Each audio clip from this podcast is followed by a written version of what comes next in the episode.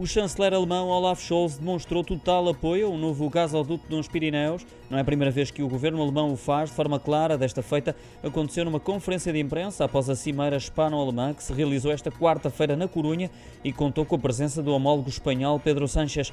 Scholz defendeu que a construção deste gasoduto, conhecido como MidCat, para transporte de energia entre a Península Ibérica desde Portugal e o resto da Europa, é um elemento eh, fundamental para garantir o abastecimento energético dos países da União Europeia mais dependentes do gás russo e manifestou apoio de forma explícita a esta conexão. Destacou ainda que este projeto tem uma perspectiva de longo prazo e que, para além do transporte de gás no imediato, servirá para fornecer outras energias, como o hidrogênio, no futuro. Questionado sobre as resistências francesas relativamente ao tema, o líder do governo alemão deu a entender que a França ainda não colocou de parte o projeto.